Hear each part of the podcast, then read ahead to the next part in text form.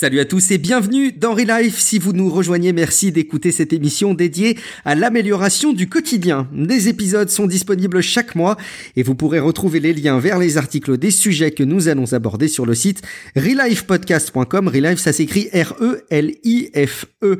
Si c'est pas déjà fait, n'hésitez pas à ajouter l'émission à votre lecteur de podcast pour ne pas manquer les prochaines diffusions. Et vous pouvez également nous suivre sur Twitter et sur Facebook. Bonne émission.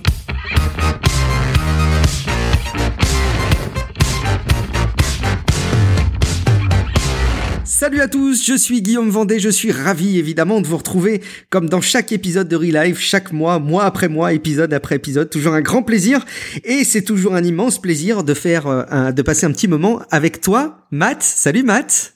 Salut, salut, bonjour à tous. Euh, oui, toujours un grand plaisir.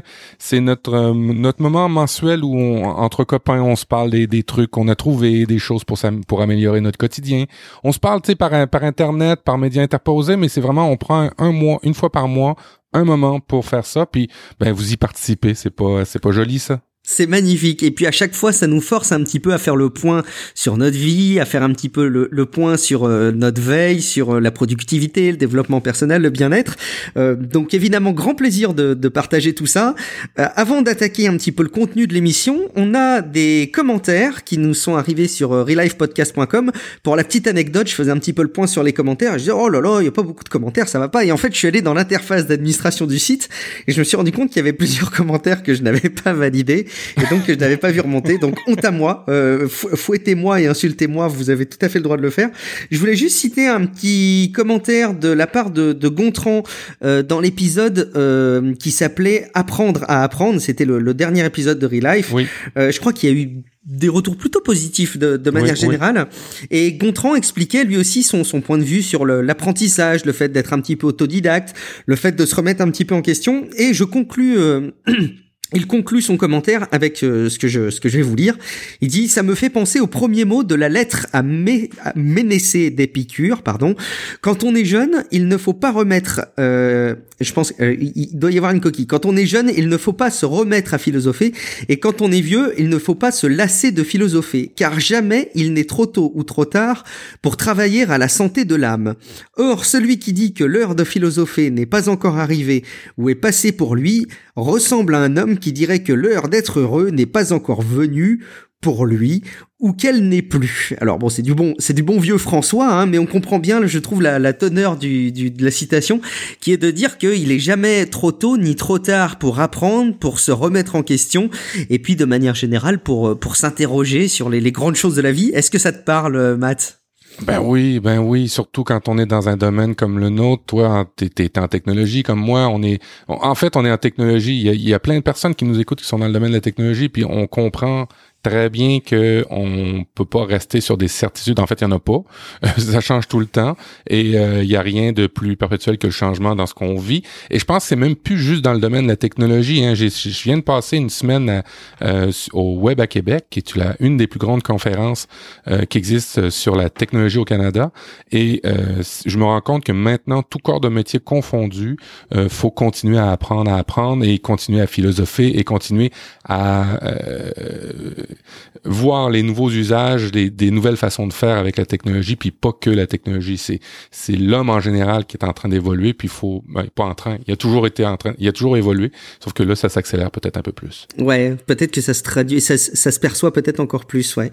Euh, on a eu un commentaire aussi de de Xav euh, qui disait j'utilise souvent l'application Forest, notamment quand j'ai un coup de mou au niveau motivation. Cela combine en effet la méthode Pomodoro, même si on peut régler le timer à plus de 25 minutes, qui je trouve est vraiment génial pour éviter la procrastination et pour faire des trucs pénibles. Allez, je fais ça que pendant 25 minutes et après je passe à autre chose et finalement j'en fais plus. Et le serious game, personne n'a envie de faire mourir cet arbre si mignon. Et ça marche vraiment bien. Comment j'évite d'aller trop sur internet et les réseaux sociaux avec l'ordi du bureau? Bah du coup, je n'y ai plus accès grâce à l'appli et ça marche vraiment bien. Et en plus, elle est jolie et bien faite. Donc voilà, ça c'était une petite réaction sur un des outils qu'on avait présenté.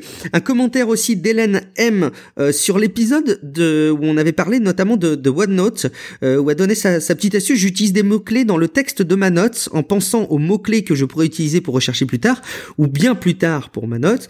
Euh, ça m'évite de mettre des tags. Merci pour toutes vos infos. Bah, merci à toi Hélène pour ton commentaire. C'est un petit peu l'usage que j'ai. Je sais pas si toi aussi tu fais comme ça. Je me sers finalement très peu des classements, mais ça on avait déjà dit que le classement c'était un petit peu un piège en termes de, de, de productivité. Euh, mais j'utilise aussi finalement très peu les étiquettes ou les tags de manière générale parce que je trouve que c'est des étapes en plus dans ma sauvegarde d'informations. J'ai tendance effectivement à plutôt mettre, euh, bah, par exemple, toutes les, les notes qui concernent euh, des informations dont j'aurais besoin pour ma déclaration d'impôt. Euh, je, je, peux avoir je peux avoir du coup des, des mots-clés impôts au début de ma note, euh, etc. Mais que je mets directement dans le titre.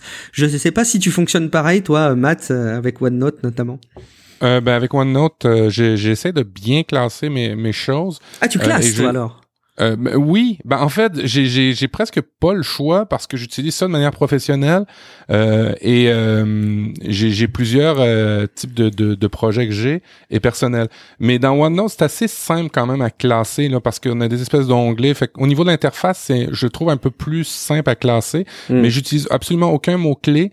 Ce que j'utilise par contre, c'est les indicateurs. Ça, j'utilise beaucoup beaucoup les indicateurs. Alors les trucs euh, à faire, c'est ça, c'est ce que t'expliquais, ouais. hein, c'est ça? Mm. Ouais, ouais, ouais, ouais, ouais, pour pour me sortir des listes euh, je dirais que je, j'envoie tout dans OneNote et que je sais à peu près les mots que j'ai à rechercher, mais plus souvent qu'autrement, je dirais que 95% du temps, c'est effectivement les mots, les, les j'utilise le moteur de recherche en fait, la puissance de ça. Je crois que c'est un usage que je que je vois assez de manière assez assez répandue d'ailleurs autour de moi quand les gens font la démarche. Il y a y a plus vraiment le, le classement, sauf quand c'est un peu obligatoire. Ils utilisent plus cette méthode-là effectivement. Non, puis puis euh, sérieusement, je me suis posé la question euh, dernièrement. Euh, tellement qu'on est habitué de, de, rechercher que les, les, les favoris, les bookmarks, comme, ouais. comme on peut dire, est-ce que vous utilisez encore beaucoup ça? Parce que moi, dans mes usages, j'ai pratiquement plus rien là-dedans. Euh, de la minute que je vois un site qui m'intéresse, soit je l'envoie dans OneNote ou euh, soit je copie juste la section qui m'intéresse, mais je bookmark plus du tout, du tout, du tout, quoi que ce soit. Euh, c'est drôle, on dirait que c'est relégué à, à, du passé, cet usage-là des, des, favoris. Je me faisais exactement la même réflexion l'autre jour. La seule, euh, la seule manière que j'ai d'utiliser les favoris, c'est euh, les barres notamment de, de favoris euh, pour les outils en mode SaaS de mon boulot que j'utilise euh, quotidiennement. C'est ouais, plutôt que d'aller ouais, chercher ces outils-là en les saisissant dans l'URL, bah, je me suis fait tous ces raccourcis et je clique successivement sur tous les raccourcis pour pour les ouvrir. Euh, je trouve ça, je trouve ça plus pratique. Mais sinon, non, c'est vrai que les, les favoris, j'utilise de moins en moins. Dites-nous dans les commentaires si vous continuez à utiliser les, les favoris de navigateur. et puis, un... c'est vrai qu'en milieu de travail, quand on fait du développement web ou quand on est dans des, des choses comme ça, on a plusieurs niveaux d'essai des fois, puis c'est vrai que le, le, les favoris, ça peut être euh, ça peut être intéressant dans, dans ce cas d'usage-là. Mais dans le quotidien, euh, est-ce que vous utilisez encore les favoris dans votre vie perso? Ça serait cool à savoir. Ouais, donnez-nous votre votre cas d'usage dans les commentaires. Euh, et puis on va terminer justement avec les retours des commentaires avec Tony puisqu'on avait parlé de euh, Mumble pour l'enregistrement de, de podcast. D'ailleurs, tu vois, je suis en train de réagir, Matt, sur le fait qu'on n'a pas réutilisé Mumble et qu'on réutilise ce bon vieux non. Skype des, oui. des forêts, euh, et qui nous dit bonjour à vous. Au lieu de Mumble, il y a encore mieux de mon point de vue, c'est Discord. Dans celui-ci, on peut se créer différents serveurs et même partager son écran façon Skype. À prendre en version portable sur Windows, comme ça, ça n'écrit pas du tout sur le PC. Euh, tu sais que je, je pense qu'il faudrait qu'on teste Discord. Euh, ça réglerait peut-être d'une part des, des, questions de stabilité de Skype parce que ça permettrait d'échanger en vocal euh, et en texte. Et on pourrait avoir la chatroom intégrée, euh, tout ça diffusé ouais. en live. Peut-être que c'est une ouais. idée. Il faudrait peut-être qu'on creuse euh, Discord, Matt. Ouais, ouais, ouais, tout à fait. Euh, bon, alors, euh, plusieurs choses. Mumble euh, est intéressant si vous faites de l'enregistrement, car euh, Sandrine du blog Linux, la dernière émission que j'ai faite avec elle pour l'Eclectic Show, m'a expliqué comment configurer comme il faut Mumble ah. pour que la qualité audio soit top, top, top, top, top au, au, maximum. Alors ça, c'est vraiment chouette. Fait qu'au niveau Mumble, il y a une, une granularité en termes des fonctionnalités de, de, de, du signal sonore qui est vraiment chouette. Je sais pas si Discord l'offre. Discord, l'avantage, évidemment, évidemment, c'est euh, d'avoir euh, l'audio. Euh, je pense que Slack est arrivé aussi avec l'audio. Fait que ça peut être mm. aussi euh, peut-être une, une chose à, à envisager. Et euh, on parlait de Skype dans le commentaire de Tony.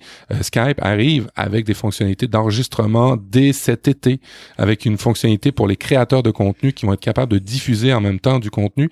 Et je sais que Skype aux États-Unis maintenant euh, euh, offre la possibilité à partir d'un lien de faire un Skype devant plein d'anonymes qui se connecteraient à son à son Skype. Mm. Alors c'est vraiment il y, a, un chamboulement dans ce, ce type de d'outils là qui est vraiment chouette. Euh, ça a jamais été aussi facile on, on, se réjouit, hein, ça n'a jamais été aussi facile de publier du de l'audio avec une chatroom. Euh, par contre, on n'est pas encore au niveau de YouTube et de Facebook Live euh, au niveau du vidéo. Effectivement. En plus, c'est super simple à lancer sur YouTube et Facebook, donc effectivement, il y a des progrès à faire, notamment sur les usages. On va conclure ces commentaires, mais je voudrais quand même, juste avant d'attaquer le, le, contenu de l'émission, de faire, comme il le dit si bien, un petit shout-out à nos amis de Distorsion oui. Euh, c'est toi qui m'avais fait découvrir Matt euh, Distorsion. Bah tiens, est-ce que tu peux représenter un petit peu de, et nous dire de, de, de quoi il s'agit quand on parle de Distorsion?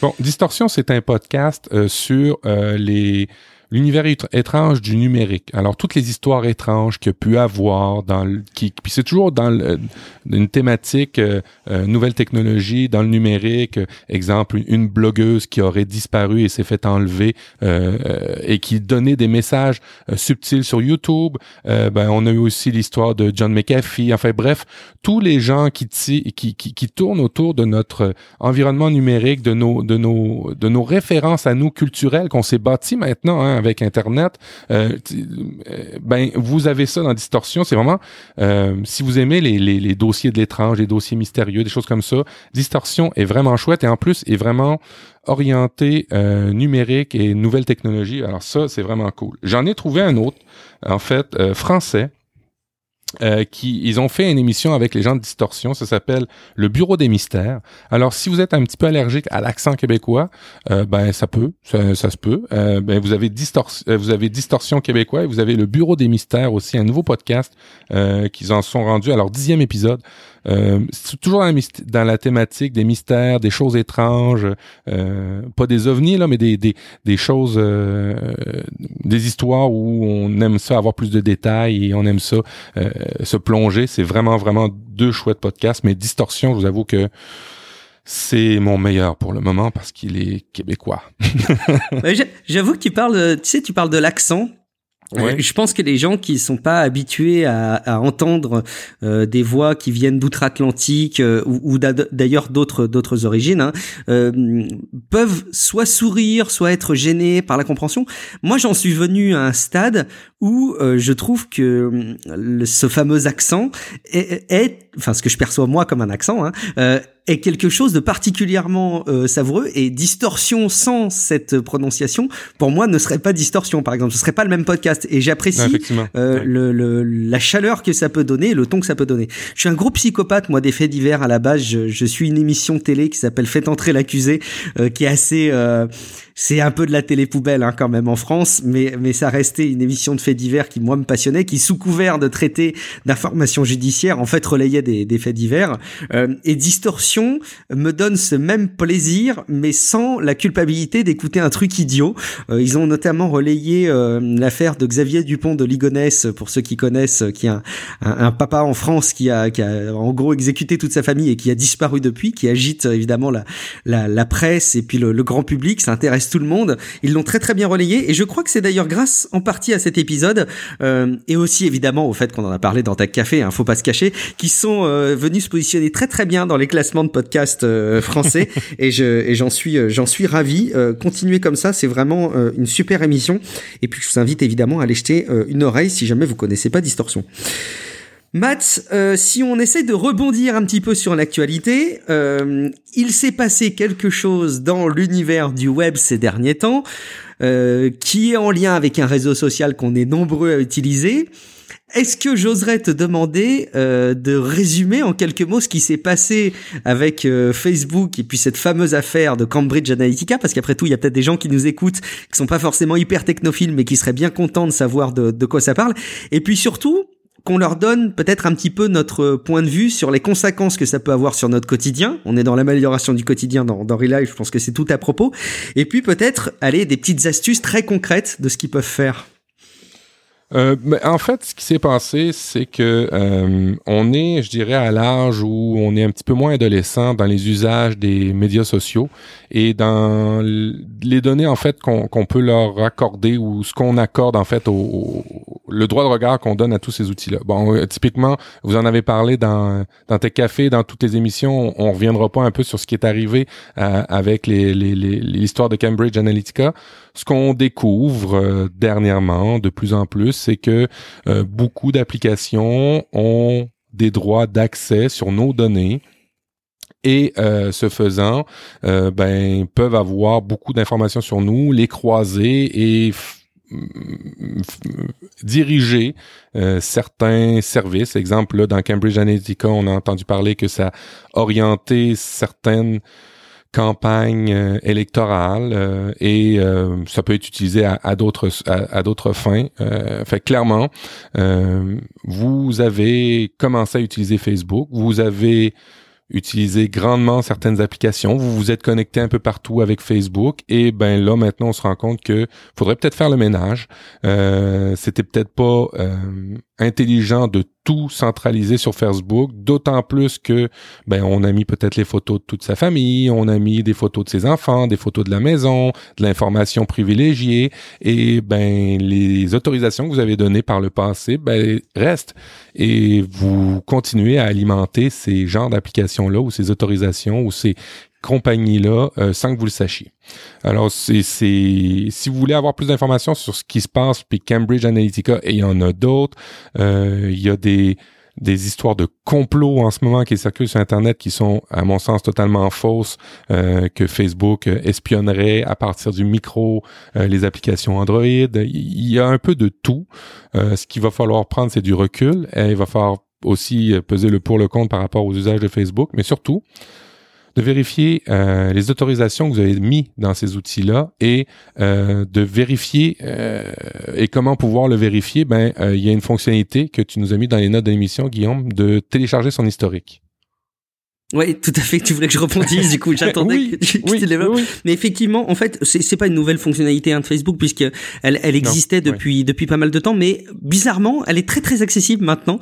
Il y a plus à fouiller dans les sous-menus, etc. Bon, le lien est pas encore maxi visible, mais euh, vous l'avez encore plus facilement puisqu'on vous l'a mis en lien dans les dans les notes de l'émission et vous pouvez euh, très facilement télécharger l'intégralité de ce que Facebook détient ou prétend détenir pour les mauvaises langues ou pour les pour les plus euh, suspicieux d'entre vous prétend détenir sur euh, sur votre profil. Euh, est-ce que tu l'as fait Matt? Est-ce que tu as téléchargé ton historique? Tu as fait l'exercice? Qu'est-ce que tu en as conclu? Est-ce que tu es plutôt dans la case bon bah ça correspond à ce que j'avais en tête ou est-ce que tu as été surpris?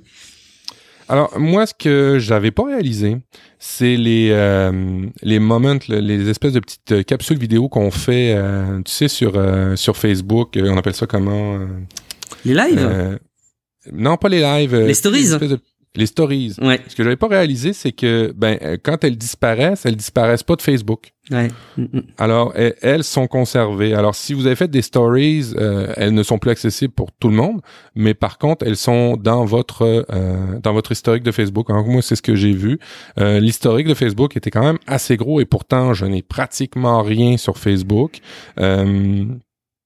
je n'ose pas croire euh, des gens comme, qui partagent plusieurs choses, la, grosseur de leur story, de leur euh, euh, de leur donner. Vous avez beaucoup, beaucoup de trucs. Toutefois, euh, je dois dire que euh, je l'avais déjà fait, la, la, la, la technique d'aller rechercher son historique de Facebook. Et euh, là, ils ont beaucoup, beaucoup amélioré ça. Ça vous fait une espèce de petit site personnel. vous allez pouvoir naviguer. C'est très, très simple et bien fait. mais toutefois, vous êtes assez surpris de tout ce que vous avez partagé. je le disais tantôt, hein, on, on, est à l'âge, on est à l'âge un petit peu de maturité de tous ces usages-là des, des médias sociaux. Et quand on voit des fonctionnalités dans Facebook qui disent ne plus voir les, les euh, informations du passé à partir de cette date, ben ça vous les cache de l'écran, ça vous les cache peut-être à vos amis, mais en bout de ligne, ils sont quand même dans tous les serveurs de Facebook. Alors s'il y a des choses qui sont un petit peu plus délicates, ils sont encore là. Alors faites un petit tour là-dedans. Et moi, ce qui m'agace beaucoup dans Facebook, c'est que euh, on peut régler euh, beaucoup de choses, beaucoup de paramètres. On peut aller rechercher son historique, mais on ne peut en aucun cas jamais euh, effacer d'un seul coup euh, toutes les photos qu'on a mis. C'est très difficile. Il faut les faire vraiment une par une. Ils ont vraiment euh, complexifié la tâche pour euh, monsieur, madame, tout le monde qui voudrait euh, tout supprimer des serveurs, mais continuer à utiliser Facebook. Alors, faut s'y atteler quand vous voulez commencer à supprimer tout de votre compte. Peut-être à la limite, le supprimer votre compte et d'en repartir à partir d'un neuf parce que sinon vous allez toujours avoir des choses qui traînent. Ouais, c'est c'est vrai que c'est pas facile, c'est dur. Hein. Il y a Bertrand Soulier qu'on vous a présenté dans, dans de précédents épisodes de, de Relife, euh, qui a sorti un épisode de son propre podcast qui s'appelle Votre Votre coach web. C'est le numéro 182. Le titre est clair. Le moment est-il venu de supprimer notre compte Facebook? Euh, Et il détaille ça avec euh, euh sa capacité de, de thèse et d'antithèse euh, qu'il sait si bien mener. Euh, et la conclusion est peut-être pas si évidente que ça finalement. il donne un petit peu son point de vue et puis on va dire des, des, des outils pour réfléchir pour essayer de, de, prendre votre décision de votre côté. Euh, tu sais ce qui est, tu sais ce qui est très dur dans Facebook, c'est qu'ils ont mis, ils, ont enfermé une partie d'internet. Et ça, j'en voudrais toujours à Zuckerberg pour ça. En, tant qu'artisan du mm. web, je, je, je, trouve ça déplorable. Par contre, je peux très bien comprendre que c'est facilitant. Je peux très bien comprendre que c'est des super beaux produits. Écoute, euh, le, la nouvelle application Marketplace euh, qui est sur Facebook est vraiment sensationnelle pour les petites annonces. Ça va, ça va tuer des gens, ça va tuer des compagnies, mais c'est vraiment très très bien fait. Il y a beaucoup beaucoup de, de, de, compagnies maintenant qui ont plus de sites, qui ont juste une page Facebook. Il y a beaucoup d'entreprises maintenant qui font leurs relations publiques uniquement sur Facebook. Il y a beaucoup d'entreprises qui font aussi euh, le, le, des ventes, de la promotion par Facebook. On peut comprendre que l'écosystème est maintenant de 2 milliards de personnes et qu'il est très très grand à tous égards de, de, de toutes sortes d'applications, d'usages, de, fonctionnalités. Mais euh, c'est peut-être aussi euh, là le danger, c'est de tout centraliser à un endroit qui n'est pas ouvert, qui est privé. Et tu sais, pour un artisan d'internet comme moi, ça me fait toujours un peu de peine de voir que tout est fermé, qu'il y a de plus en plus de choses qui sont enfermées dans le concept de Facebook. Bah là aussi, je pense que tu rebondis, euh, à mon sens, plus, plutôt de, avec beaucoup de, logique et de recul. Et d'ailleurs, euh, Bertrand Soulier le disait lui aussi. Hein, euh, on peut pas, il est pas recommandé de mettre tous ses œufs dans le même panier. Et quand on a une activité en ligne, bah, de ne faire que du réseau social ou d'ailleurs que du web ou encore pire que du Facebook. Peut-être pas forcément effectivement une bonne optique. De baser beaucoup de business sur Facebook, c'est sans doute une bonne idée, mais il faut aussi se prévoir des, des portes de sortie pour pouvoir rebondir et ne pas dépendre de ce type de service, c'est clair. On parlait donc du coup beaucoup de, de, de Facebook et puis euh, dans la lignée je ne sais pas si c'est euh, directement à rattacher avec ce sujet ou pas, mais euh, on peut s'interroger sur les outils de messagerie qu'on utilise et notamment les, les outils de messagerie, euh, bah, du coup Facebook, et on parle beaucoup de, de Messenger, au travers des, des, usages plus que des promesses de confidentialité. moi, je me suis plongé il y a de ça quelques temps maintenant dans, dans Telegram pour mes usages personnels, mais aussi pour créer un groupe public pour mon autre podcast pour pour Tech Café, pour échanger avec la, la communauté ça marche plutôt bien. Matt, tu as retenu aussi cette euh, cette option, euh, notamment pour ton activité euh, en ligne et peut-être aussi, j'imagine, avec des échanges à, titre individuel. du coup, on peut peut-être rebondir un petit peu par dire, on, on, en a parlé de Telegram sur nos blogs respectifs. qu'est-ce que tu as pu en dire et qu'est-ce que tu en tires comme conclusion? Est-ce que tu peux peut-être présenter en quelques mots Telegram pour ceux qui connaîtraient pas? Ben oui, c'est ça. Telegram, c'est une application de messagerie. Pour les plus vieux, si vous avez connu IRC, ben ça peut s'apparenter beaucoup à IRC, euh, les, les, les, les, les chatrooms et ainsi de suite. Euh, ça ressemble à du de la messagerie un à un. Euh, je vous dirais qu'à la différence de Messenger ou de, je sais pas, WhatsApp. Hangout, que WhatsApp ou tout de suite, où il faut connaître déjà des gens pour pouvoir l'utiliser puis pouvoir euh, trouver ça intéressant, ben, Telegram est assez euh, autoportant dans la mesure où vous avez un moteur de recherche et vous pouvez découvrir des, des gens, mais au-delà de découvrir des gens, c'est pas très intéressant, mais il y a beaucoup, beaucoup de groupes, des groupes euh, publics. c'est assez foisonnant, c'est délirant. Je vous dirais qu'il y a une activité plutôt grise aussi qui s'y déroule. Euh, si vous recherchez des applications dans le bon vieux temps du Juarez, ben vous allez pouvoir avoir beaucoup de trucs là-dedans. Si vous cherchez des films, vous allez aussi avoir beaucoup de plaisir là-dedans. Moi, tu vois, euh, je l'ai adapté dans mes usages, dans mon flux du quotidien de plus en plus pour remplacer Push Boulette. Euh, Push Boulette, c'était une application ah que vous installiez un peu partout sur vos vos, vos appareils, alors téléphone, ordinateur, ainsi de suite, et vous pouviez euh, ben, transférer d'un ordinateur à un autre un fichier, euh, une image, un lien ou des choses comme ça. Et ben Telegram le fait aussi super bien. Alors c'est une application qui est sur Internet, euh, qui est encrypté de bout en bout. Euh, la partie qui est encryptée de bout en bout, c'est du moment que vous écrivez quelque chose jusqu'à un moment où la personne le reçoit, ça a été encrypté, mais ça reste quand même sur les serveurs des gens de Telegram. Alors, est-ce qu'il va un jour avoir un Cambridge Analytica qui va surgir de Telegram? On ne le sait pas, peut-être. On peut pas jamais vraiment valider ce qui arrive sur les serveurs de Telegram, mais disons que euh, l'idée de ça, de Telegram, c'est d'offrir quelque chose de sécuritaire sur le fil et d'encrypter de bout en bout. Alors on peut croire, on peut on peut on peut espérer que nos usages et ainsi de suite ne seront pas espionnés. Bon, en plus de ça, on met pas toutes, on n'est pas les vraies personnes sur Telegram. On est des avatars. On met pas ses vrais noms, vraies, informations, c'est sûr. Euh, et euh, ben il y a toutes sortes de choses qui, s'en découlent. C'est-à-dire que euh, il y a plein de fonctionnalités. moi, je vais en citer quelques-unes que j'ai mis dans mon dans mon dans mon article. Tu en as fait toi aussi un article sur ton blog, Guillaume. moi, ce que j'aime beaucoup, c'est ben il y a des, des espèces de bots que vous pouvez installer. Alors pour avoir des espèces de, formulaires de vote en ligne. Vous êtes dans une chatroom puis vous, vous vous poussez des idées, vous partagez des idées. Ben vous pouvez euh, euh, faire des, des, des, des, votes en ligne. Vous pouvez avoir des plusieurs photos de profil. Vous pouvez avoir un moteur de recherche de Telegram. Vous pouvez faire des retouches de photos directement à même Telegram. Il y a beaucoup beaucoup beaucoup de choses que vous pouvez faire à partir de Telegram. C'est un écosystème à part entière. Puis tu le soulignais, je pense, sur Twitter, il y a une semaine ou deux, on est rendu à 200 millions d'utilisateurs, je pense, dans Telegram. Mm, ouais, ça a dépassé 200 millions d'utilisateurs.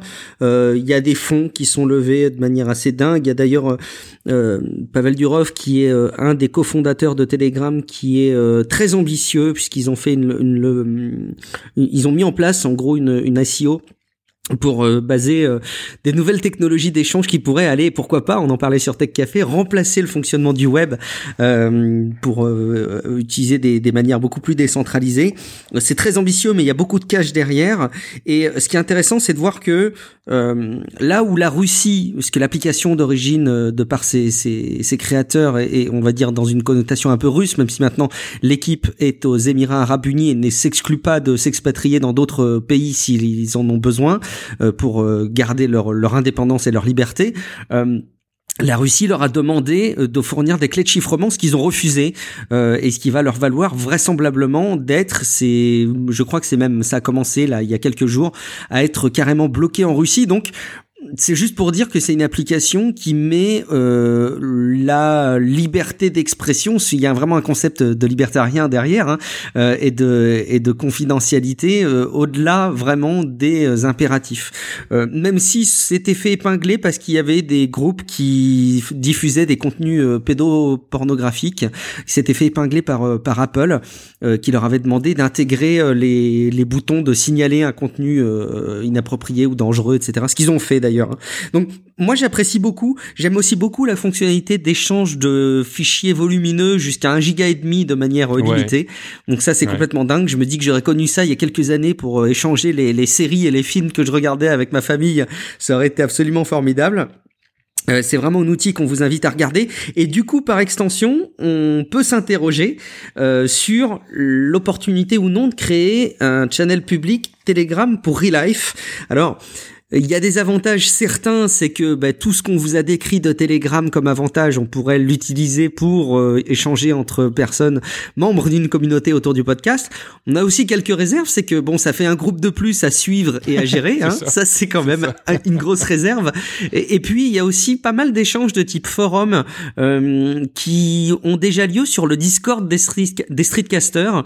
Euh, donc c'est un, un, Discord, un, serveur Discord qu'on avait mis en place avec avec toutes les personnes qui sont qui ont créé un, un streetcast euh, depuis l'an dernier. Et il y a carrément une rubrique Relive dedans. Donc est-ce que ça viendrait pas en doublon euh, surtout si on utilise demain Discord pour euh, pour les podcasts pour la diffusion en live? À voir. En tout cas on est évidemment très preneur de vos retours dans les commentaires. On va revenir sur des fondamentaux, Matt, de, de Nip Life et Relive. S'il y a bien un sujet dont on parle régulièrement et qui concerne l'amélioration du quotidien, c'est Bon, le sommeil, mais attention, euh, cette fois-ci, je suis tombé sur un nouvel article, Matt, euh, dont le titre est roulement de tambour. Comment arrêter d'être tout le temps fatigué Et je suis Oh. sûr. Je, alors, je, trouve que le titre est extrêmement bien trouvé. Rien qu'à lui seul, il mérite qu'on se penche sur euh, sur l'article. Euh, moi, j'ai longtemps parlé de mes difficultés à aller me coucher. Donc, je, je souligne encore une fois, j'ai pas de problème à dormir puisqu'une fois que je suis couché, je dors très bien, mais plutôt à, à, à aller me coucher et donc avoir mon ma quantité de sommeil euh, qui va bien. Et j'ai tendance, je le reconnais, à plusieurs moments à être fatigué. Alors je fais pas partie des personnes qu'on croise au bureau qui sont tout le temps fatiguées, donc je me reconnais pas directement dans le titre de, de l'article, mais je suis, à mon sens, trop fatigué et je pense que c'est pas bon pour euh, pour ma santé. Et je voulais juste vous relayer euh, cet article. Donc déjà, prenez le temps d'aller le lire et je vais juste m'attarder sur quelques points euh, parce que il réexplique les bases de manière très très claire et euh, c'est hyper intuitif à suivre. Euh, donc ce qu'il faut savoir déjà, c'est qu'il y a un premier point qui explique en quoi c'est important de bien dormir. C'est important de bien dormir pour bien respecter son cycle de sommeil euh, et ils expliquent après ce que c'est que le cycle de sommeil. Mais première interrogation surprise pour toi, Matt. Euh, Est-ce que tu sais quelle est euh, la quantité d'heures de sommeil euh, recommandée euh, pour toi? À ton âge Alors tu dois te Euh, situer ouais. au hasard dans la catégorie des 26-64 ans, ce qui est une catégorie euh, assez large, je dois dire. Ouais, c'est ça, ça doit être, euh, ça doit être entre euh, 8 et 10 heures, non? Alors, la, je sais pas si t'es sur l'article du coup, mais parce que sinon, si J'y vais. Bon, Euh, alors la durée recommandée, elle est entre 7 et 9 heures pour toi, euh, comme pour moi bien entendu, et la durée Ah ouais, acceptable, ça peut être entre 6 et 7 heures ou entre 9 et 10 heures. Ce serait acceptable. Mais en gros, moins de 7 heures ou plus de 9 heures, ça commence à être pas très bon. Alors évidemment, en fonction de l'âge, ça change. Euh, donc de 18 à 25 ans, euh, ça reste acceptable de dormir jusqu'à 11 heures, mais sinon le- les critères changent pas.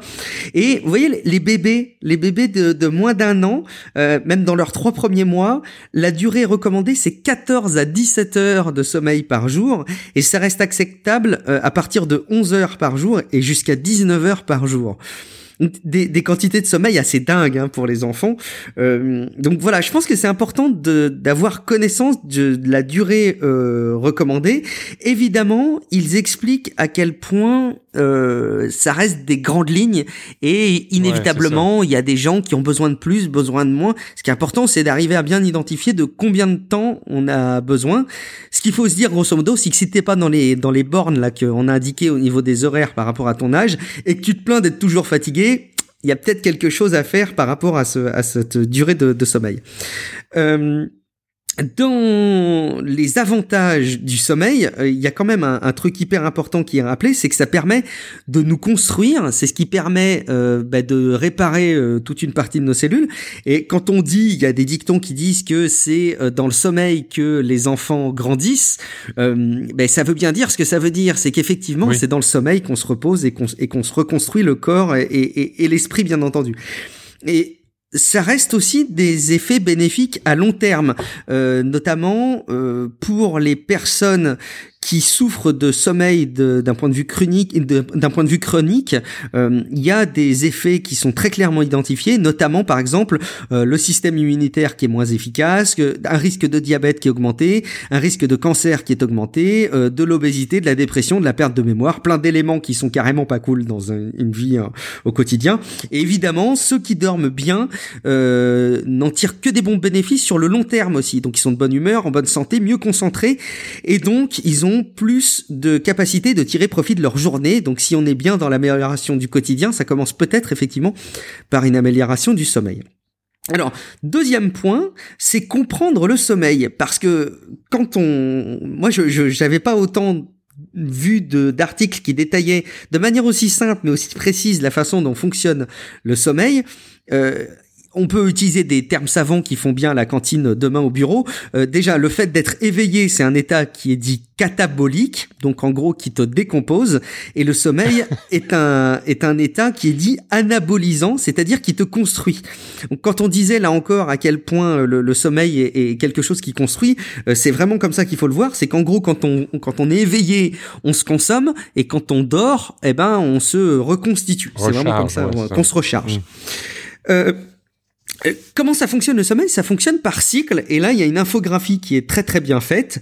Euh, en gros, il y a deux grandes phases de sommeil. Il y a le sommeil lent et le sommeil paradoxal. Moi, c'est des choses que j'ai déjà entendues à plusieurs reprises, mais que j'ai jamais réussi à intellectualiser. Là, c'est représenté visuellement sous la forme de petits wagons et d'un petit train euh, qui est particulièrement mignon. Donc vraiment, faut aller voir l'infographie. Phase 1, le sommeil lent, qui est lui-même décomposé en trois périodes. La première période, c'est la somnolence. Là, il y a, y a qu'une seule phase hein, dans la nuit euh, de somnolence, c'est là où on s'endort. Donc c'est représenté par le, la petite locomotive. Euh, c'est une phase qui dure en général moins de 20 minutes. Donc pour s'endormir, euh, la phase de somnolence c'est euh, euh, un peu moins de 20 minutes. Ça veut pas dire qu'il ne faut compter que 20 minutes entre le moment où on fait la démarche d'aller se coucher et le moment où on s'endort, mais vraiment physiologiquement la phase de somnolence c'est 20 minutes.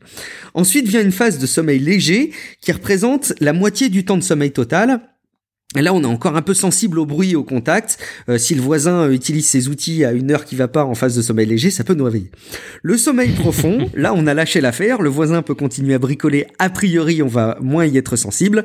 Euh, physiologiquement, la respiration et la circulation du sang sont ralenties. Les muscles sont totalement relâchés. Et c'est à ce moment-là que les cellules de notre corps se régénèrent et que les hormones sont produites. Donc, grosso modo, c'est là où c'est le plus bénéfique. Vient ensuite la phase 2, c'est le sommeil paradoxal, c'est le moment du rêve en général. Euh, le cerveau est très actif, il vient un peu zinzin, hein. c'est comme s'il était sous, sous acide, le cerveau. Il y a des mouvements des yeux qui sont très rapides, on appelle ça le REM, de l'anglais Rapid Eye Movement, mouvement rapide des yeux. Et comme, comme le groupe, comme le groupe d'ailleurs. Comme, comme le groupe REM.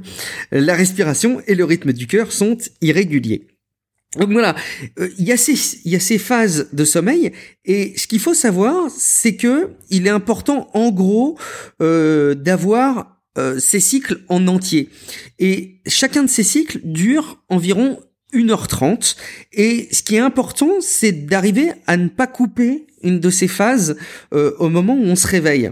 Euh, on en a déjà parlé avec les bracelets qui sont censés capter. Je pense que ça a quand même des fondements. Euh, les phases de, de, sommeil dans lesquelles tu es installé pour ne pas te réveiller idéalement en plein milieu d'une phase de sommeil profond, c'est mhm. directement l'illustration de ce phénomène-là. et tout simplement, il faut faire en sorte de dormir la bonne quantité de temps, mais aussi une bonne proportion de cycles de sommeil. Donc, vous pourrez aller regarder l'infographie. Le, il y a un site qui est très bien fait, que je retrouve plus du tout dans mes notes de, de l'émission, mais qui grosso modo vous dit d'une part, à quelle heure, vous, vous, lui dites à quelle heure vous voulez vous réveiller, et le site va vous donner le nombre de cycles de sommeil en fonction de l'heure à laquelle vous allez aller devoir vous coucher, et ce qui donc va un petit peu au-delà de cette idée de quand vous couchez et quand vous réveillez euh, et de combien de temps vous allez dormir, puisqu'il va euh, prendre en compte ces, cycles de sommeil, et ce qui me paraît euh, carrément optimal et plutôt intéressant à, à bosser. après, on tombe dans des conseils qui peuvent paraître un petit peu triviaux et qu'on a déjà abordés, mais qui sont toujours bons à, à, rappeler, notamment le fait de ritualiser ses nuits, donc de mettre en place un, un, un rituel de sommeil. Euh, je, je cite, hein, je vous recommande grandement de commencer votre rituel de nuit en éteignant tout écran aux alentours de 21h. C'est probablement la première chose que vous pouvez faire pour améliorer votre qualité de sommeil immédiatement. Quelques conseils pratiques, donc éteindre tous les écrans au moins 90 minutes avant le coucher. Euh, lorsque le soleil se couche, utilisez un filtre anti-lumière bleue pour adoucir l'effet de vos écrans. Euh, notamment, il y a les derniers appareils, euh, euh, je pense aux iPads, mais c'est le cas de, de, pratiquement tous les appareils maintenant qui intègrent ça. C'est tout intégré maintenant. Flux sur les ordinateurs aussi, mais je pense Android aussi ont des fonctionnalités de, de euh, intégré directement au système d'exploitation Alors, j'avoue que je sais pas si c'est intégré nativement. Lui cite en tout cas Twilight sur Android. Je suis à peu près persuadé que ça va être intégré si c'est pas le cas sur, sur l'OS en natif de toute façon. Euh, quelques bonnes idées que je trouve très cool toujours c'est aussi débile, mais ça marche tellement que c'est tellement dingue de pas le faire à chaque fois, de lire un bouquin euh, pour se coucher, euh, une fiction, une biographie, pour relâcher votre cerveau gauche analytique et vous déconnecter de votre stress, de vos soucis et de vos tensions, de tenir un ah, journal. Tu vois, euh, tu vois excuse-moi de, de, de, de, te couper, mais pour les fictions puis les biographies, c'est c'est fou parce que je viens de faire un lien sur quelque chose. Mes livres de développement personnel, euh, je les lisais à, en dehors et, depuis quelque temps, je les lis directement dans mon lit avant de me coucher. Et j'essaie de prendre des notes, tu sais, en même temps sur la, la, la, liseuse, et je me rends compte que je dors pas bien, et pourtant je dormais beaucoup mieux quand je lisais des livres de fiction. Fait que c'est probablement exactement ce point-là qui me touche dans mon cas.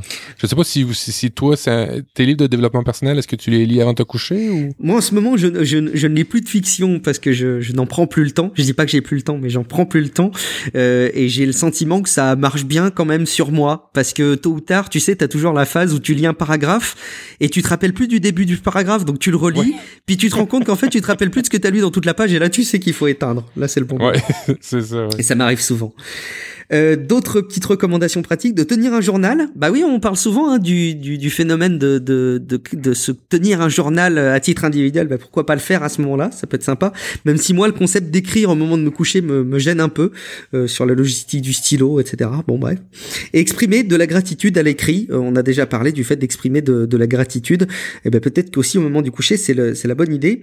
Autre euh, recommandation euh, qui peut être intéressante, c'est prendre un bain de soleil chaque jour. Et c'est paradoxal, mais plus on est exposé à la lumière en journée, plus on arrive à alimenter de manière saine un rythme de, de sommeil qui est qui est constructif. Euh, là aussi, Bertrand Soulier parle de temps en temps dans ses différentes prises de parole de sa luminothérapie, d'appareils de luminothérapie sur lesquels je peux pas m'empêcher moi de sourire. J'ai toujours l'impression que c'est un petit peu un petit peu du vent ces histoires, mais forcément de constater que euh, ah si, on ah exposait la lumière, ça doit aider. Ah non, non, non, c'est bien, bien connu ici, la luminothérapie, parce qu'on manque beaucoup de lumière ici euh, euh, l'hiver.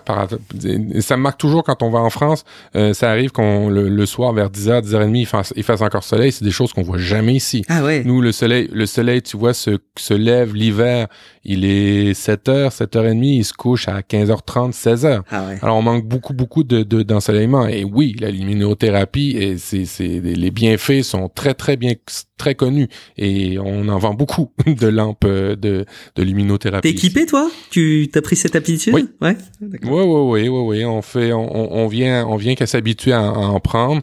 Euh, on change des types d'ampoules aussi. Il y a des types d'ampoules qu'on peut mettre euh, pour, pour, pour mieux, mieux, mieux vivre ça. On a aussi chacun des réveils. tu sais, c'est des réveils Philips qui, qui simulent l'aube le matin. On a toutes sortes de trucs comme ça pour améliorer notre quotidien. Euh, tu vois, ça a l'air con, mais euh, j'ai mis dans mon dans mon salon là où on termine la journée avant de se coucher avec ma, ma conjointe, avec Marlène, j'ai mis des espèces de, de simulations de coucher de soleil. Même s'il fait encore nuit, j'essaie d'avoir un cycle un peu plus euh, artificiel mais plus prolongé du soleil à la maison pour pour m'aider au niveau de, de, de mon de, de mon bien-être en fait. Ok, bah c'est écoute, c'est bon à savoir. Je vais peut-être creuser le, le sujet. Euh, des conseils pratiques du coup hein, dans l'article pour euh, euh, capitaliser sur cet euh, aspect luminothérapie. Euh, prendre l'habitude de s'exposer à la lumière du soleil tôt le matin. Bah encore faut-il avoir le soleil le matin. Moi, je suis en Picardie. je suis peut-être autant verni que toi au Québec pour pour le soleil tôt le matin. Entre 6h et 8h30, sortir se promener pendant 20 minutes est efficace. En hiver, préférer l'exposition du soleil à son zénith entre midi et 14h avec des suppléments de vitamine D, huile de foie de morue, hareng, macro, sardines, saumon, truite, thon, chocolat noir, œufs, champignons, tout un programme. Et si vous êtes loin de la lumière naturelle au Mais travail... pas tous ensemble, Guillaume, on les mélange pas tous C'est ça en fait, je pensais qu'il fallait faire un mix. ah, j'ose à peine imaginer le goût que ça doit avoir. Bon, oh, oh, oh. Si vous êtes loin de la lumière naturelle au travail, utilisez votre temps de pause pour aller prendre un bain de soleil de 10 ou 15 minutes. Et si vous faites de l'exercice physique, c'est encore mieux. Et puis allez, dernier point, bah éviter la caféine. Bon voilà, je sais pas si je vais développer, hein, mais euh, peut-être que de prendre juste un petit peu de café le matin, ça peut être bien. Euh, d'installer un couvre-feu, par exemple, euh, à partir de 9 heures pour dire tu prendras plus de café, ça peut être bien. et éventuellement de boire plus d'eau aussi. La déshydratation contribue à la fatigue. Le corps entier est composé d'eau. Il a besoin d'une bonne réserve pour fonctionner correctement. Voilà, pas un article qui révolutionne l'information qu'on pouvait avoir sur le sur le repos, sur le sommeil, mais je trouve qu'il est bien structuré, il est bien illustré et il rappelle des choses très concrètes. Ça se lit très vite. Euh, je vous en ai donné un aperçu, mais je vous invite évidemment à aller vous plonger là-dedans. Je, je, rebondirais sur un de tes, euh, points, euh, en fait, des conseils pratiques de ton article. Tenez un journal et le fait que tu, as commencé euh, il y a quelques temps et tu en avais parlé. il y a aussi Bertrand Soulier, il y a aussi Thibault. vous n'arrêtez pas de parler de l'application Day One. Euh, pour tenir un journal personnel. Et euh, j'ai commencé à le faire depuis maintenant un mois. Je suis vraiment content. Tous les jours, je Tu le fais tous les jours, hein? c'est bien ça. Tous les jours, je réussis à le faire. Euh, c'est vraiment pas compliqué. Au début, je, je pour ceux qui, qui trouvent le l'outil le, relativement, comment je dirais ça, au début, quand j'écoutais les gens parler de Day One ou des applications de, de, de, de, tenue de journal, je riais un petit peu dans ma base. Je dis, ben voyons, tu fais ça avec Evernote, tu fais ça avec OneNote, tu fais ça avec des applications qu'on a déjà, tu pas besoin d'avoir une application dédiée. Mais c'est sans avoir vraiment compris le système. Et quand j'ai commencé à l'utiliser, j'ai commencé à comprendre toute la dimension d'avoir juste une application attitrée à ça. D'abord, l'application, faut pas se le cacher, elle est super bien faite. Euh, deux, euh, ben elle est faite juste pour ça. Euh, trois, euh, elle a des petits rappels très intelligents à des bons moments de la journée pour pouvoir faire ton journal intime.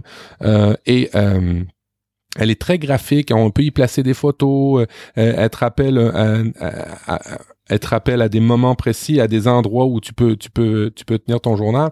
Et euh, ben au niveau, je vous, regarde, il y a rien de scientifique dans ce que je vais te dire là, mais ça fait du, ça fait un lien avec l'article que tu viens de dire. Euh, de tenir un journal, c'est pas forcément, je te dirais, de tenir un journal juste avant de te coucher. C'est peut-être euh, dans ton rituel avant, dans la soirée de, euh, je sais pas, moi après le, le, le, le, repas du soir, de faire ton journal, pas nécessairement dans le lit, mais tu sais peut-être quelques mm. heures avant d'aller te coucher. Et euh, dans mon cas, je t'avoue que ça me libère d'un peu d'anxiété. On dirait que de tenir mon journal, euh, de revoir hein, deux, trois jours avant, une semaine avant, euh, ça me, me permet de me, de me projeter, euh, de voir ce que j'ai accompli, de voir que la vie est belle. Tu sais, le, moment de gratitude qu'on dit tout le temps d'avoir, ben, je, je, je, je, que, je vois que des bénéfices à Day One en ce moment. Et c'est rare hein, dans mon cas où j'ai réussi à avoir des choses plus d'une semaine ou deux semaines. Là, ça fait un mois que je fais Day One. Ça fait un mois que je suis, je suis dans Day One et je je lâche pas. Euh, j'y prends plaisir même. Et euh, ben je, je, je, me suis acheté la version payante pour l'année. Euh, j'ai l'intention de faire un gros voyage et je veux me faire un carnet en plus de mon voyage parce que Day One permet d'imprimer une impression qui a l'air magnifique. Alors, euh, tu sais, faire un lien avec ton, ton, ton, ton article, le fait de bien dormir, des trucs pour bien dormir. Je pense que tenir un journal, ça peut peut-être aussi pour certaines personnes euh, s'aider à se projeter, à se libérer le cerveau, euh, puis surtout peut-être de, de, diminuer certains stress avant, avant le coucher, de dire ben j'ai j'ai fermé ma journée, j'ai fermé ma journée en écrivant en écrivant une petite note, ça peut être c'est pas forcément un, texte complet, ça peut être deux phrases, puis ça suffit très très bien. Une photo aussi. on a déjà dit hein, dans Nip Live de essayer de faire de prendre une photo pour euh, euh, une photo par jour d'un moment précis, d'un lieu, c'est un bon exercice. Ben tu prends une photo, ça peut être juste une, un titre puis une photo. Dans le fond, ça peut être ton Instagram personnel. Dans le fond, si on regarde ça euh, tout à fait euh, objectivement. Et puis, euh, ben moi, ça m'aide. Puis mon niveau d'anxiété, je te dirais, depuis Day One, a, a, a, quand même relativement diminué. Je le constate en tout cas. C'est top. Euh, bon, du coup, je, je, j'attrape la balle au bon. Tu sais qu'on aime bien dans les podcasts livrer une partie de nous-mêmes euh, dans les émissions. Est-ce que tu peux nous en dire un tout petit peu plus sur la nature de ce que tu mets dans ton dans ton Day One? Je pense que ça peut intéresser peut-être certaines personnes, si t'es d'accord. Et puis, est-ce que tu utilises des outils en plus? Je sais qu'il y en a plein qui utilisent notamment Workflow, c'est l'application sur iOS euh, qui permet de créer des, scénarios euh, types, euh, d'automatiser des, actions pour créer euh, des entrées dans, dans Day One. Je sais pas si tu fais ça aussi. Non, euh, j'utilise juste Day One et regarde, je vais l'ouvrir en même temps qu'on se parle ah. euh, et puis on va pouvoir voir euh, grosso modo ce que j'ai pu. Euh, nous le lis pas, hein, nous le lis pas. Non, je je, je le lirai pas, je le lirai pas, mais j'ai des états d'âme et puis je dis tout le temps un fou qui sait qui est fou est moins fou qu'un fou qui sait pas qui est fou. Mm. Alors si vous si vous si vous réécoutez cette capsule là, mettez à, point 5 pour l'entendre comme il faut ce que je viens de dire. je me rends compte que euh, je livre beaucoup mes états d'âme que j'ai pas l'habitude de faire et c'est c'est c'est je, je, je, tranche de vie hein, je, je je veux pas en faire plus que ça mais c'est vraiment de euh, comment je me suis senti aujourd'hui euh, euh, bah, j'ai un moment difficile avec mon, mon petit garçon ou euh, j'ai j'ai j'ai j'ai un beau moment avec des amis j'ai un beau moment avec Marlène ou un truc comme ça. Alors je le marque et tu vois accompagné d'une belle photo ou même ça m'est arrivé une journée de, de prendre une caricature qui, qui qui parlait tellement bien de ma journée que j'avais vu dans les médias que j'ai mis ça comme photo dans mon Day Alors je, je, je, je, mets un peu tout et j'essaye d'avoir une espèce d'angle artistique tu sais, pour que quand je, je veux l'imprimer, pour vrai je vais l'imprimer, je, m'étais même en train de me dire que je vais m'imprimer Oh, on va y aller, on va essayer de faire un, trimestre, puis imprimer un trimestre, puis pour avoir le recul d'un trimestre par rapport à ce que j'ai fait dans ma vie. Et, et, tu sais quoi? J'ai toujours, on a toujours l'impression qu'on finit une journée, puis on dit, oh, j'arrive pas, j'ai pas le temps et ainsi de suite. Et quand on regarde Day One, on se rend compte que finalement, on en a bas des choses, on en a bas du travail, on en a bas des, événements, on en a bas des choses. Et si on les note pas, puis qu'on les, moi dans mon cas c'est ça. Hein. Typiquement, j'ai toujours ce, ce, ce, problème de on dirait que j'ai pas fait assez, on dirait que j'ai j'ai j'ai j'ai pas de temps et ainsi de suite. Puis quand je regarde tout ce que j'ai fait, ben mon Dieu, j'ai peut-être la perception de pas avoir de temps, mais j'en ai abattu des choses. J'en ai fait des, des, des, des, des, événements, des rencontres, des, des, des, des histoires. Et c'est dans ces usages-là que je les utilise, moi. Toi, est-ce que tu utilises encore des One? Ouais, je l'utilise encore euh, de manière plus euh, occasionnelle. En fait, moi, c'est plus une fois par semaine. Euh, ça me permet de, de me poser un petit peu sur ma semaine, euh, sur la semaine passée, et puis me, me projeté sur la semaine à venir, souvent le lundi matin. Euh, mais tu sais, j'ai identifié un truc, c'est un défaut que j'ai, hein, il faut que je travaille ça absolument. Il y a un truc qui me fait ne pas utiliser Day One avec une, euh, une totale, euh, un total plaisir et en m'étant plongé totalement dedans tu vas me prendre pour un dingue. Hein. Mais c'est le fait de ne pas l'avoir fait entre guillemets depuis le début. Typiquement, j'adorerais tenir un journal euh, de mes enfants, mais le fait de ne pas avoir tenu ce journal dès leur naissance m'horripile. C'est-à-dire, je vais me dire avec du recul pourquoi j'ai commencé ce journal avec mon fils alors qu'il est âgé de, dans un cas, 6 ans, dans l'autre de 2 ans. Euh, et cet aspect-là, j'apparaissais euh, euh, presque euh, à la, au même défaut que le, le FOMO, tu sais, le, la peur de manquer quelque chose. Ben finalement, ça se retranscrit comme ça, mais je l'avais pas, euh, je me le suis formalisé il y a pas longtemps. Je me rends compte que je suis victime du fait de manquer, d'avoir manqué quelque chose. Et du coup, de commencer un journal, aller au milieu de ma vie ou au milieu de, de quelque chose, pendant un temps, ça m'a bloqué et ça m'a empêché de continuer à tenir un journal. C'est que je me suis dit, ouais, mais je l'ai pas commencé au début des événements. Donc, enfin bon, là je me suis dit que j'étais un peu psychopathe et que j'ai pris du recul, mais euh, j'ai identifié que c'était un problème. Euh, et, et, et, tu vois, je suis, je suis dans, je suis dans, euh, par rapport à ce que tu dis, moi j'ai l'impression que si tu continues comme ça, tu feras jamais ton. C'est ça, mais bien sûr, bien sûr que c'est ça, évidemment. T'as, as, complètement raison. Et là, je suis dans Day One et je me rends compte d'un truc qui est vraiment cool. J'avais vu que chaque journée qu'on prend, euh, il met une, position géolocalisée, il met la température, euh, il met l'heure à un moment où tu fais ta donnée, tout ça. Mais il y a une donnée que je viens de me rendre compte, c'est ton type de, de, de, journée, ben là, il dit tu étais actif, tu étais moins actif cette journée-là, euh, ton nombre de pas. Et on peut faire une corrélation assez rapide sur l'état d'humeur versus l'état d'activité. C'est fabuleux. C'est sûr, c'est sûr. Non, c'est très puissant. D'ailleurs, ce qui peut, si on le met en perspective des news qu'on a qu'on a avancé tout à l'heure, euh, faire par rapport à certains aspects un peu peur, parce que de se dire qu'on confie autant de choses euh, aussi intimes à, à, une seule application, bonjour l'angoisse. Mais enfin bon, il faut pas être paranoïaque non plus. Il faut juste en avoir conscience. Bon, la version payante est, est, est, encryptée. oui, oui, oui, c'est chiffré euh, effectivement. Ça vaut le coup. On verra. Euh, on parlait de sommeil, Matt, et tu as mis un article qui me fait saliver d'avance. C'est en gros comment arriver à te débarrasser de tes appareils au moment du coucher. Je, je sens que tu as pensé à moi avec cet article. oui, effectivement. Euh, ben, en t'écoutant, là, je trouve que l'article est encore plus intéressant à, en parler. Euh, il y a euh, et, et, sérieusement, quand je l'ai lu la première fois, je pensais à toi. C'est assez récurrent que euh, t'as pas de problème toi à dormir, que tu dis t'as vraiment un problème de décrocher, d'arrêter, ah puis De, de, de, de, de te coucher.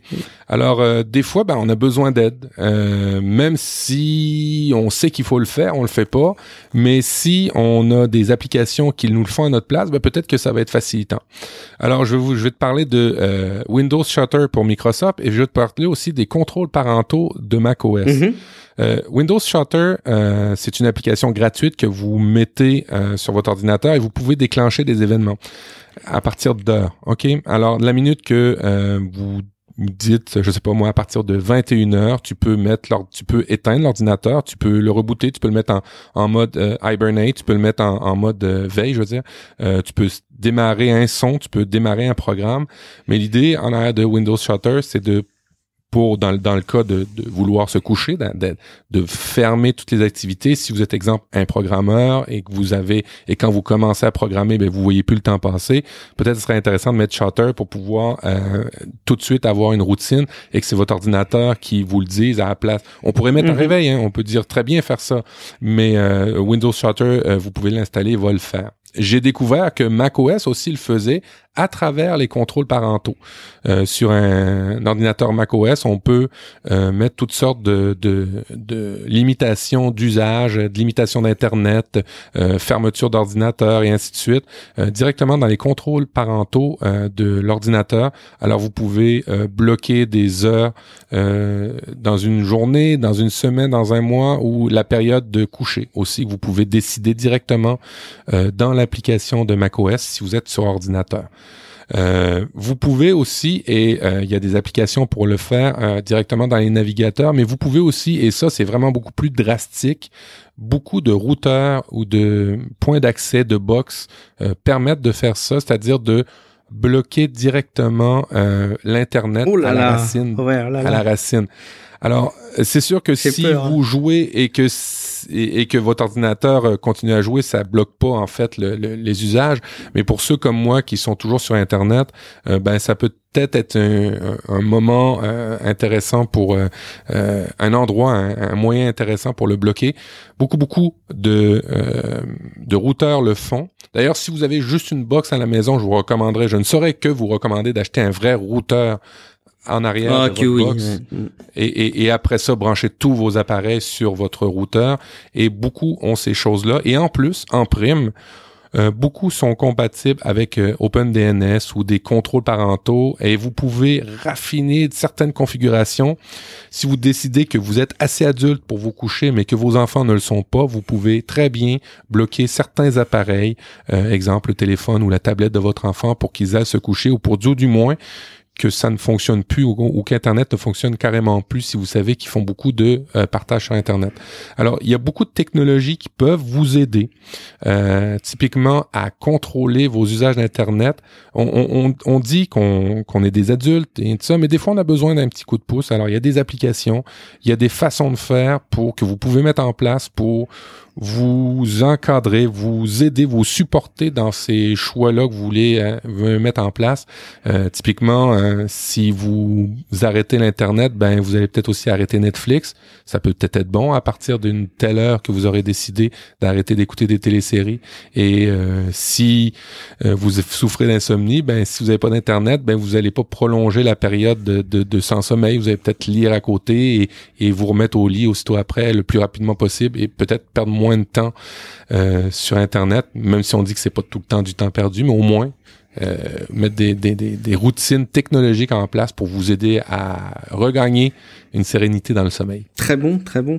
Je vais aller regarder ça. J'ai vu aussi euh, un lien du coup euh, depuis l'article que tu as mis dans les notes, il y a un, lien vers un autre article, euh, 10 astuces pour euh, moins euh, checking, moins vérifier, utiliser votre votre smartphone.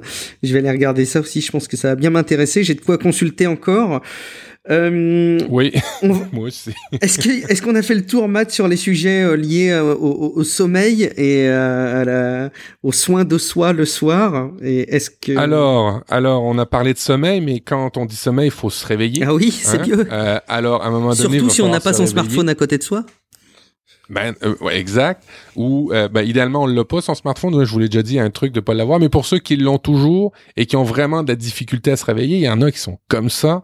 Euh, je vous présente l'application Alarmy. Alarmy, A-L-R-A-L-A-R-M-Y, en fait, S-A-L-A-R.my. Mhm. Les liens seront dans les notes de l'émission. Alors, qu'est-ce que ça fait ça? C'est que ça permet de mettre toutes sortes de réveils euh, à des moments précis. Alors, ça peut être très bien des réveils du lundi au vendredi, des réveils juste le jeudi, des réveils où vous savez que vous avez vraiment besoin de vous réveiller. Et euh, c'est disponible sur iOS et sur Android. Euh, vous prenez euh, votre euh, téléphone pour l'utiliser, cette application-là, on se comprend. Et ça fait des activités pour vous réveiller. Alors, typiquement, vous avez vraiment beaucoup de, de difficultés à vous réveiller, ben, l'application va sonner jusqu'au moment où vous allez prendre une photo de votre évier. Hein, vous comprenez un peu l'idée? Et il arrive Euh, à c'est reconnaître de- si de- c'est un évier ou pas, c'est ça? En fait, c'est, euh, il, il reconnaît la, la, la- le- l'évier que tu as déjà pris. D'accord. Il fait, une, il fait, il fait la corrélation. Euh, il y a aussi un autre type de réveil, le shake. Euh, en fait, vous vous réveillez quand vous avez euh, euh, remué votre téléphone 30 fois. Il va arrêter de sonner. Hein, vous voyez un peu l'idée euh, de résoudre un problème mathématique. L'idée, à travers cette application-là, c'est d'être certain qu'après cet usage-là, vous allez être réveillé et bien réveillé.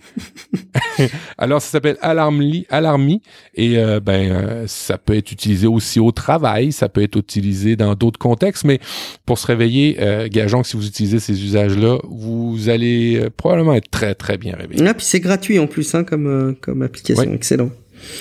Très bien. Tu avais d'autres choses par rapport à cet univers-là ou est-ce qu'on a fait le tour?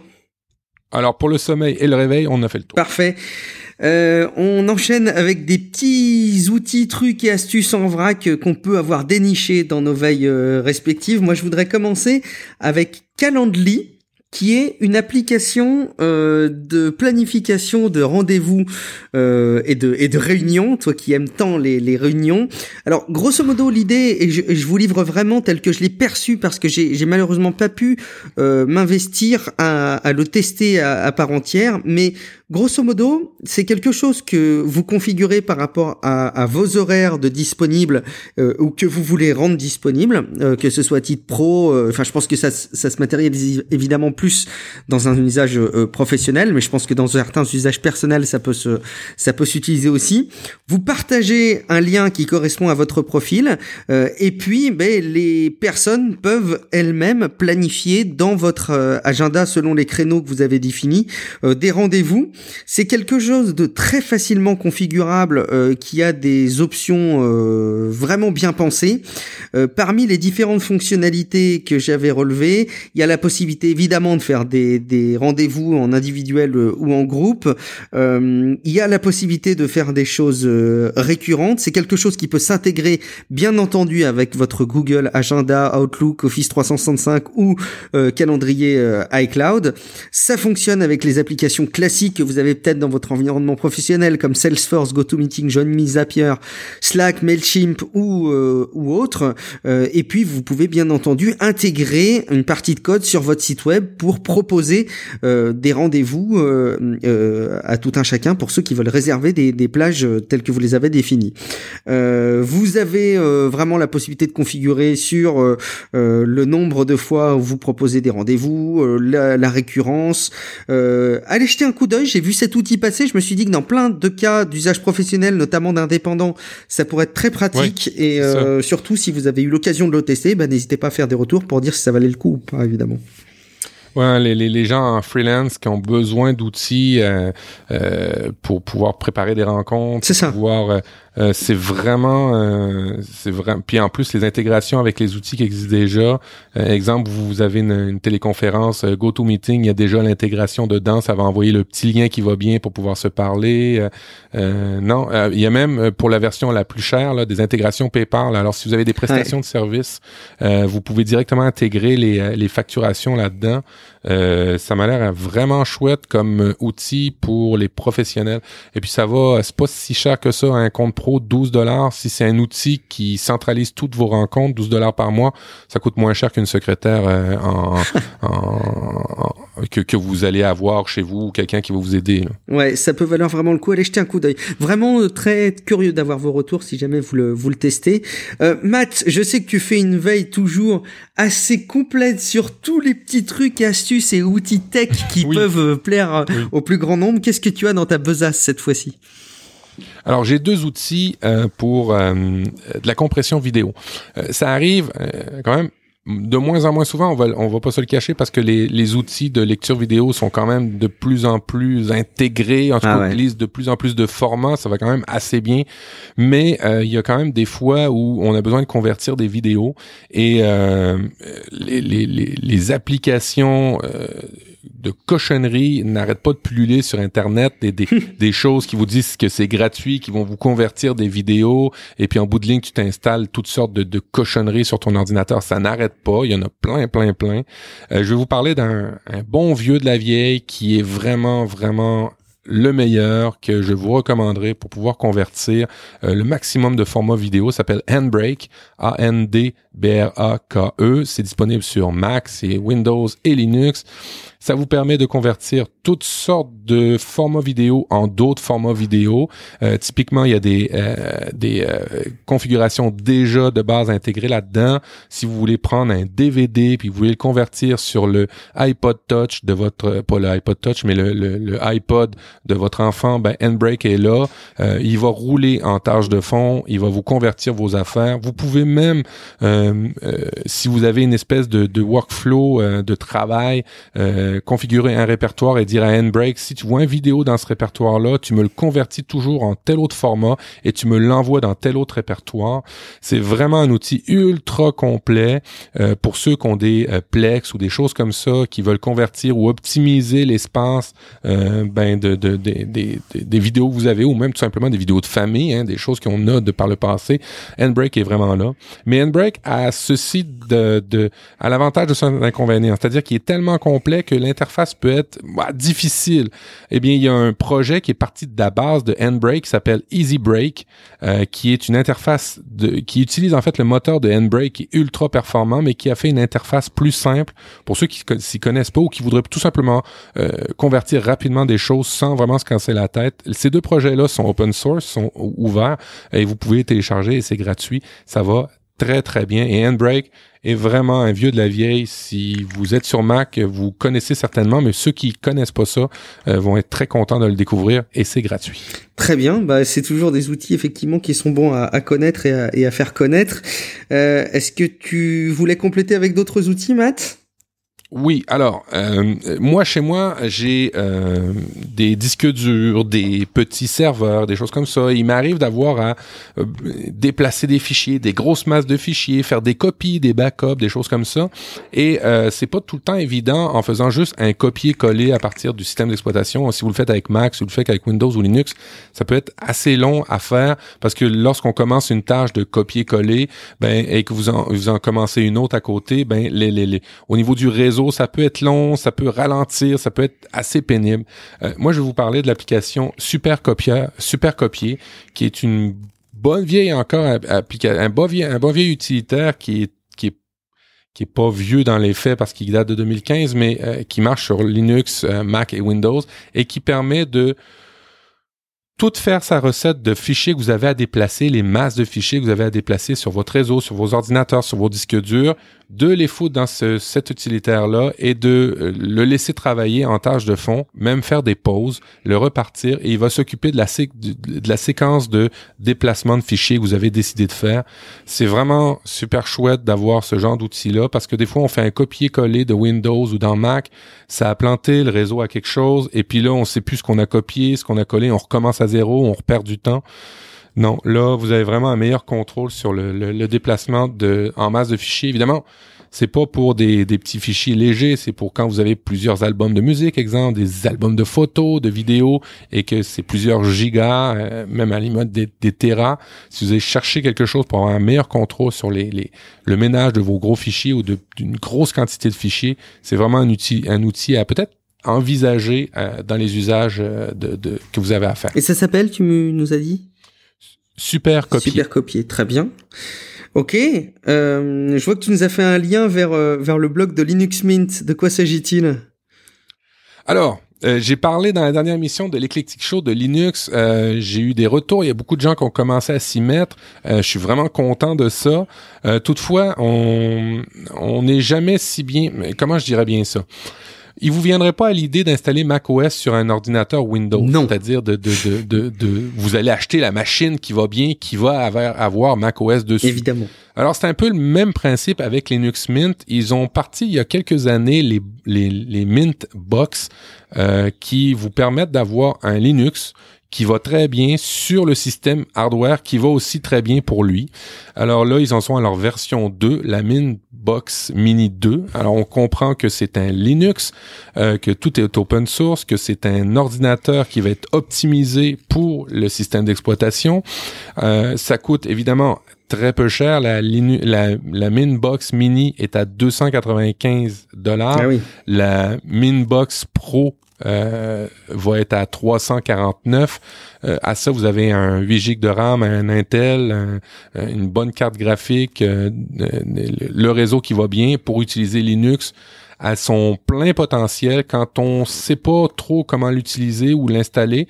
Ben, au prix où ça coûte la Minbox, c'est peut-être euh, un moyen d'utiliser ou d'aller dans l'univers Linux sans trop se casser la tête. On achète quelque chose de clé en main, garanti, qui va bien et qu'on branche, qu'on allume et la vie est belle. On a un Linux et au moins, ben, on est peut-être moins, euh, on, peut peut-être découvrir un nouvel univers. Ouais. Alors la, la, la, la, Minx- la, la Mint Box qui vient de la distribution Linux Mint, euh, ben vous permet d'y arriver pour très peu cher et avec un système adapté pour ça. Ouais, puis même, je pense, que, tu sais, quand on veut équiper des, des étudiants, etc., pour, euh, pour, pour Absolument. l'éducation, ça peut être, ça peut être cool. Très bien. Euh, Absolument. un petit, un petit outil encore là, plus, plus visuel, j'ai l'impression. En fait, c'est pas un outil, c'est pour ceux qui sont dans le domaine des, des médias, qui ont besoin en fait de d'images, euh, qui ont besoin de de, de, de de représenter graphiquement des choses. Euh, bon, faut faire attention sur Internet de prendre des images pour lesquelles vous avez le droit d'usage Mm. euh, dans vos productions et ainsi de suite. Euh, je vous parle d'un produit qui est euh, purement montréalais, qui vient du Québec, qui s'appelle Unsplash, qui a une, en fait, un moteur de recherche de de, de photos euh, libre de droit qui est vraiment bien fait, très graphique et ainsi de suite, pour lequel vous allez avoir des photos assez différentes de ce que vous trouvez habituellement sur Internet. Et ben, vous allez au moins promouvoir un outil canadien.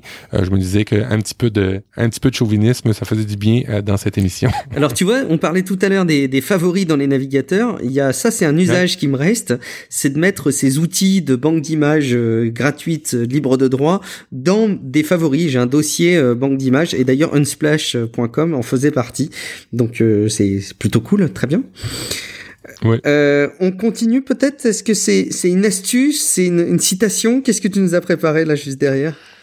Ah ben en fait euh, euh, au web à Québec euh, la semaine dernière euh, il y a euh, Sylvain Carl qui est euh, probablement un des, des des des personnes qui suit les mieux les tendances parce qu'il s'occupe de de de- d'investissement euh, de en fait il, il gère un portefeuille hein, de de d'investissement de start-up au, au- Canada probablement le, le- un des plus gros à Montréal en fait et euh, il donne toujours des conférences il est toujours très très avisé euh, il est sur Medium, euh, fait beaucoup d'articles sur Medium. Euh, il est vraiment dans l'écosystème euh, québécois, montréalais, des nouvelles technologies. Si vous avez la chance d'avoir d'assister à des conférences, n'hésitez pas. Peut-être sur YouTube, vous pouvez en trouver. Il s'appelle Sylvain Carl. Il a travaillé longtemps aussi chez euh, Twitter. Euh, et euh, en fait, c'était un évangéliste de Twitter, un, des, des, des hauts gradés là-dedans.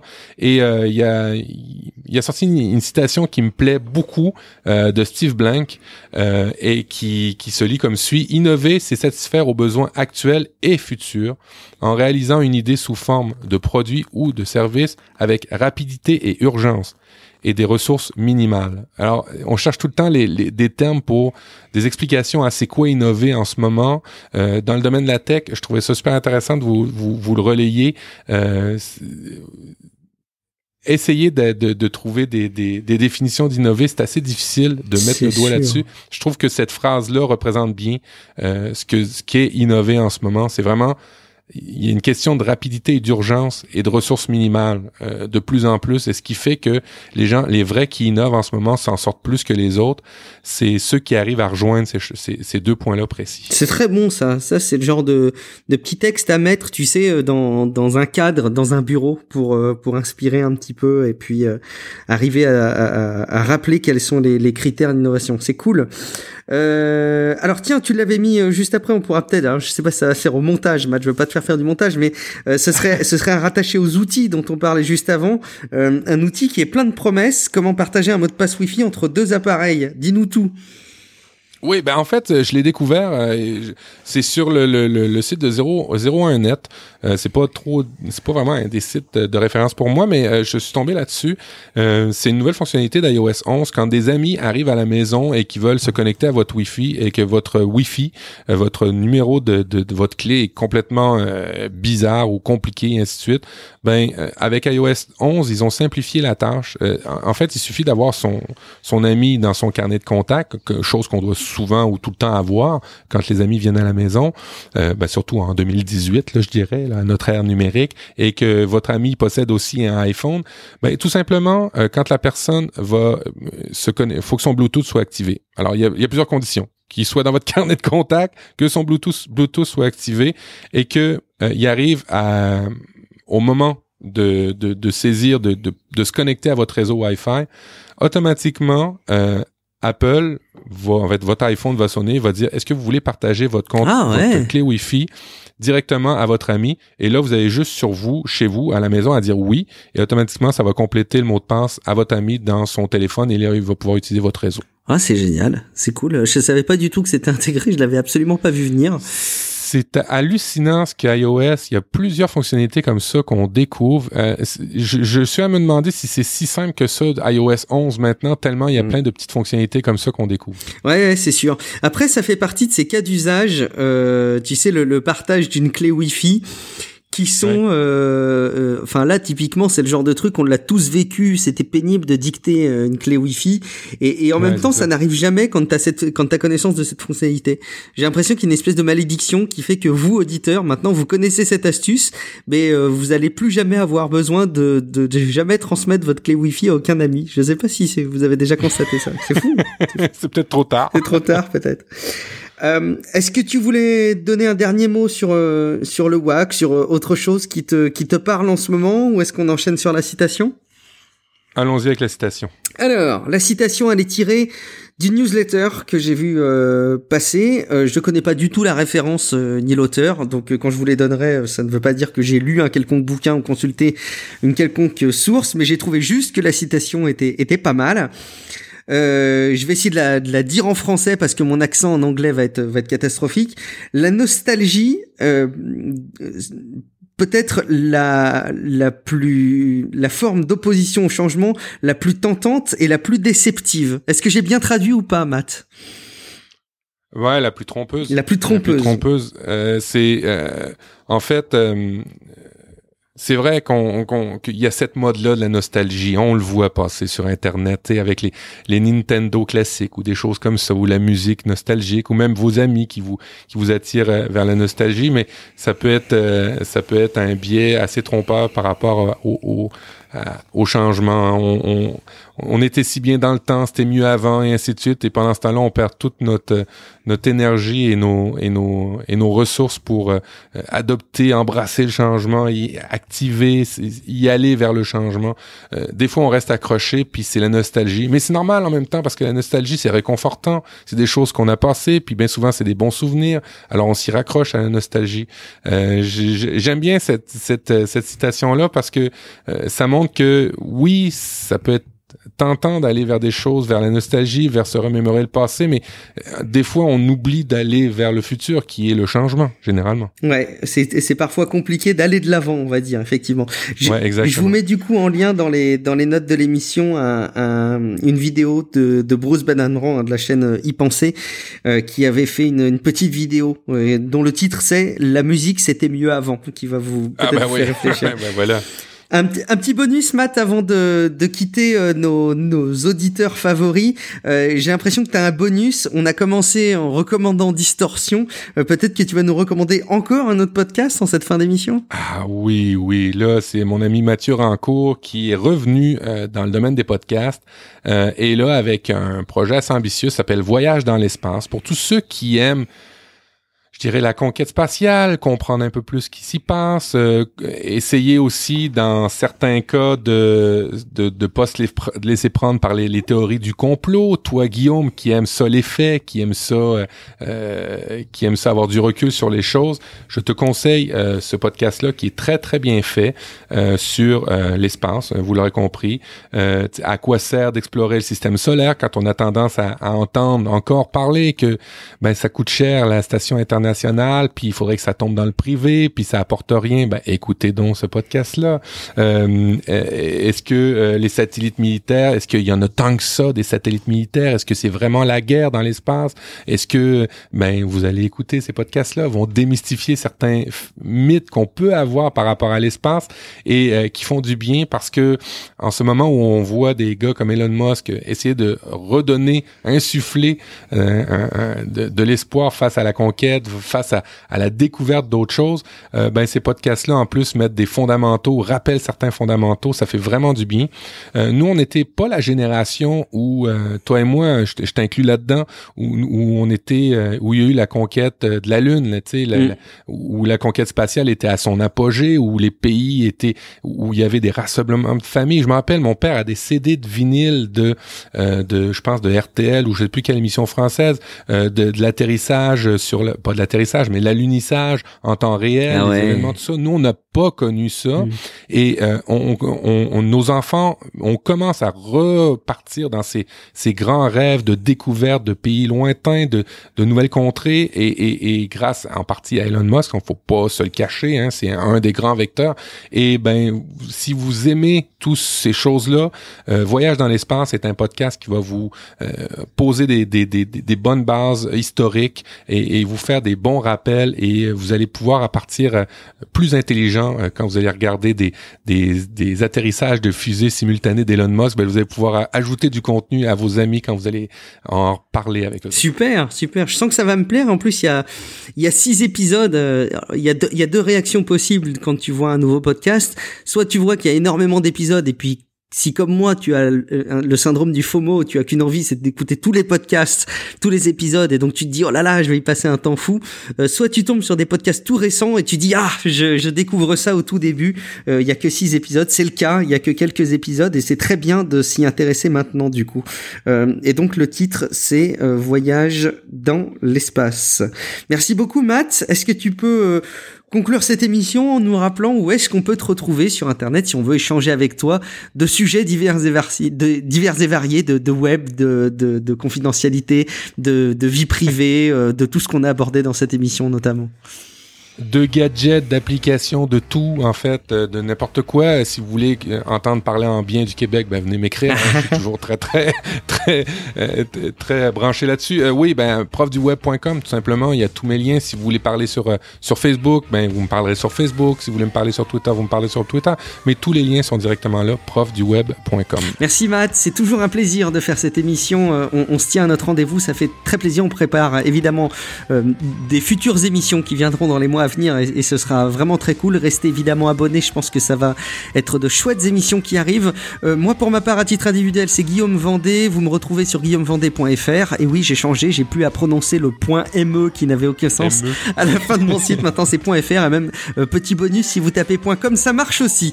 Et donc je vous dis euh, rendez-vous dans le prochain épisode de Relive dans un mois ou peut-être dans quelques jours si vous êtes un tant soit peu technophile dans Tech Café, un autre podcast sur la tech et ses usages. Merci beaucoup à tous pour votre participation euh, active au réseau Relive, que ce soit au travers des commentaires sur relivepodcast.com, que ce soit sur les réseaux sociaux en partageant les émissions ou sur les catalogues de podcasts, en nous laissant votre avis ou vos étoiles. C'est toujours un réel bonheur d'avoir votre retour. Et puis on se dit donc rendez-vous dans un mois dans un prochain épisode de Relive. Ciao à tous